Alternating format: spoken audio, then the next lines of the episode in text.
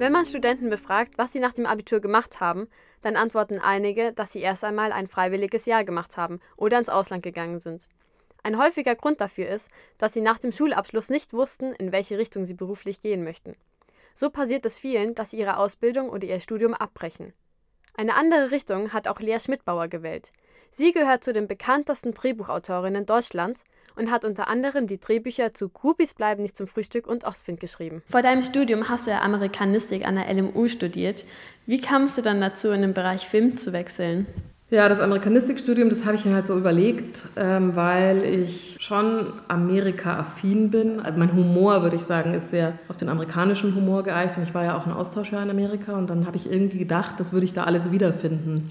Also alles, was ich an Amerika interessant finde, würde ich dann in dem Studium wiederfinden. Und das war natürlich nicht so, da war ich halt irgendwie so ein bisschen gelangweilt. Und dann hatte ich den damaligen Freund meiner Schwester, der an der Filmhochschule studiert hat. Und der dann gesagt hat, boah Lea, ich kann mir diese Quälerei, die du da machst, kann ich mir nicht anschauen. Bewirb dich doch da mal. Das ist doch viel lustiger und viel praktischer, als immer nur da irgendwie mit 100 anderen Studenten in so einem riesigen Vorlesungsraum zu sitzen und irgendwas über die Pioniere in Amerika zu hören, was sie eh nicht interessiert. Und dann habe ich das gemacht. Dann habe ich gedacht, okay. Und so habe ich nicht an der Filmhochschule geworden. Du hast ja an der HFF erstmal so Spielfilm studiert, also Regie eher die Richtung. Wie kam es dann dazu, dass du Drehbuchautorin geworden bist? Das wollte ich eigentlich vermeiden, dass ich Drehbuchautorin bin. Aber in der HFF ist es ja so, dass einem, es gibt ja keine, also es gab zu meiner Zeit, gab es keine Drehbuchklasse. Das heißt, es gab einfach keine Drehbuchautoren oder, sondern es war noch so eine Idee von, man ist Autorenfilmer und wenn man Regie führen will, schreibt man sein eigenes Drehbuch.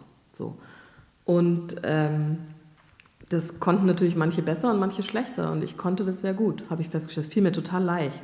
Und dann hatte ich quasi damit auf einmal total, also es war so klar, dass das einfach mein Talent ist. Und das war jetzt gar nicht so sehr, also ich habe es angefangen aus einer Notwendigkeit heraus und habe dann festgestellt, dass ich das ganz gut kann. Und die anderen haben es auch festgestellt. Und das führte dann eben dazu, dass ich dann auf einmal Drehbücher schreiben musste für die anderen. Und dann war es irgendwie relativ schnell klar, ehrlich gesagt. Also ich kann jetzt auch nicht auch das war wiederum so, dass ich nicht dachte, das ist mein sehnlichster Wunsch, ich möchte das unbedingt machen, aber es hat sich dann so äh, irgendwie ergeben.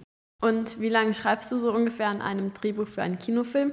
Oh, das ist schwer zu beantworten, weil der Kinofilm, der hat ja so viele einzelne Stationen. Also du hast ja erstmal eine grobe Idee, dann schreibst du einen Pitch, das ist eine Seite, dann, dann wird darüber geredet, dann schreibst du ein Exposé, das sind vielleicht vier, fünf Seiten, dann schreibst du ein Treatment mit 20 Seiten. Und bis ich anfange, das Drehbuch zu schreiben, ist da schon mal ein halbes Jahr vergangen.